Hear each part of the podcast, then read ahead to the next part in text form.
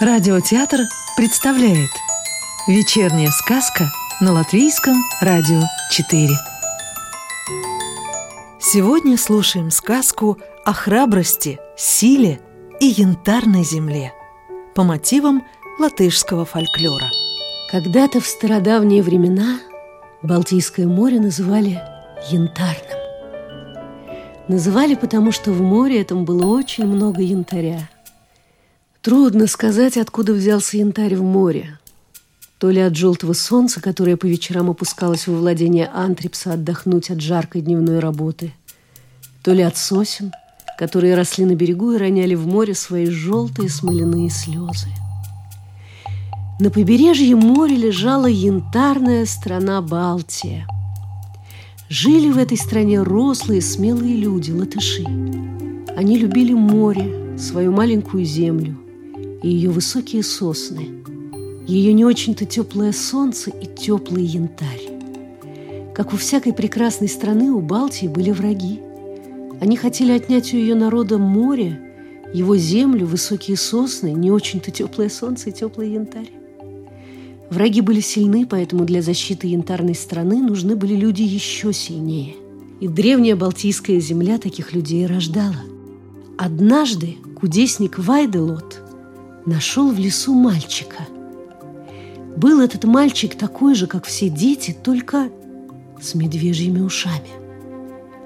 Мудрый старец предсказал ему славную судьбу. Будет он героем своего народа.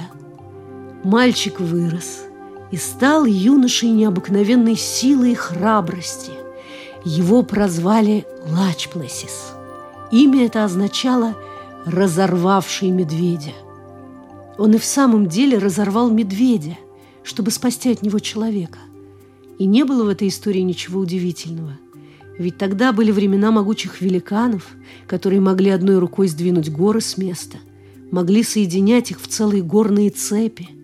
Настал день, когда Лачпласис решил покинуть свой родной дом. Захотелось ему на людей посмотреть, себя показать. Взял он меч, копье и щит – надел на голову кунью шапку, оседлал коня и с восходом солнца выехал из ворот. Дорога ему предстояла трудная, да и не было тогда легких дорог. По одну сторону от нее росли столетние деревья, корнями сплелись они верхушками.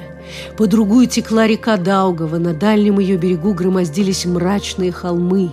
Острые камни на дороге вонзались коню в копыта, дикие были места. Как раз такие, где только и водятся великаны.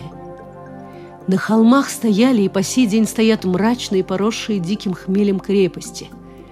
Одну из них увидел Лачпласис. Называлась она Кокнесе, а построена была из ладно пригнанных толстых в три обхвата бревен. Невдалеке заметил Лачпласиса самого хозяина, Кокнесиса, молодого парня, который нес на плече добрую дюжину сосновых бревен. Силен, – подумал Лачпласис и спросил. «Твоя крепость и так крепка. Зачем тебе еще эти бревна?» Положил парень бревна на землю и говорит, «Больно ты любопытен, ну да ладно скажу. Крепость я укрепляю, чтоб враги не одолели. Люди сказывают, Эст великан объявился, не дает покоя». Поговорили они так, понравились друг другу, подружились. Кокнесис оказался прав – в балтийских чащобах в самом деле появился эст-великан. Таких здесь еще не видывали. Станет во весь рост, солнце затмит. Ляжет, земля под ним трещит. Ступит ногой, и нет человеческого жилья. Спасу не стало от него. Едет как-то Лачпласис через густой лес, дымом пахнет. Проехал еще немного и видит – Сидит рыжебородый великан и жарит на вертеле целого быка. Вот так обжора, подумал Лачпласис. Великан меж тем дожарил быка и принялся за еду. Только было впился зубами в бычью ногу, как увидел Лачпласиса. Схватил свою палицу с мельничным жорновом на конце и швырнул в Лачпласиса. Удар был так силен, что вышиб из-под воина коня – Конь отлетел в дальнее болото, но Лачпласис быстро вскочил на ноги и выхватил из ножен длинный меч. Таким маленьким и смешным показался смельчак великану, что великан захохотал, да так, что лавина камней скатилась с соседней горы. «Эй ты, цыпленок, я сделаю из тебя лепешку!» — крикнул он. Да, очень самоуверенным был этот великан – но Лачпласис тоже был парень не промах, не растерялся. Как ударит великана со всего маха мечом, тот и повалился, подминая под себя сосны. Повалился и давай колотить по земле руками и ногами в бессильной злобе, потом запросил пощады.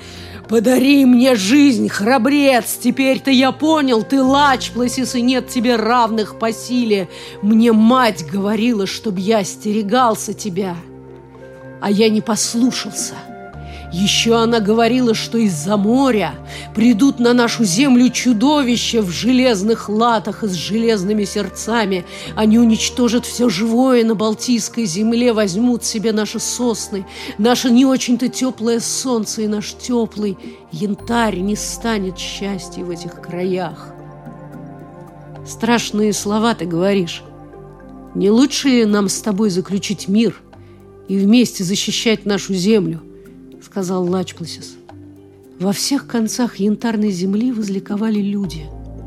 Вот и пришел конец бесконечной вражде между двумя сильными и красивыми народами. Лачпласис был счастлив в этот день. Всю ночь в огромной пещере, в великановом жилище, шел пир горой. Всю ночь музыканты играли на коклы веселые песни и танцы. Всю ночь лился рекой хмельной мед – к утру факелы загасили, и все погрузилось в мирный счастливый сон. Но земля кругла, потому и счастье и горе перекатываются по ней из края в край. Вот уже снова укатило счастье и прикатило горе. Счастье было уже за горами, а горе уже стояло за спиной. Сказку читала актриса Рижского русского театра Елена Сигова – Продолжение сказки о храбрости, силе и янтарной земле слушайте завтра.